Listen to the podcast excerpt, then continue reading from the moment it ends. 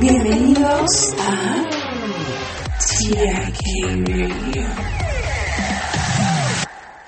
La luz más débil de las estrellas muy lejanas con frecuencia se registra mediante sensores llamados dispositivos de carga acoplada.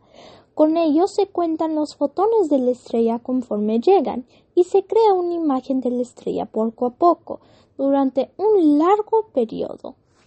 El espectro eléctrico magnético incluye las ondas de radio, la luz ultravioleta y los rayos X. La luz visible es solo una parte del espectro que el ojo humano puede ver. La mayor parte de la luz la emiten los átomos y los átomos emiten luz cuando están excitados, por ejemplo, a causa de la radiación. Bye bye. Y nos vemos hasta el próximo en vivo.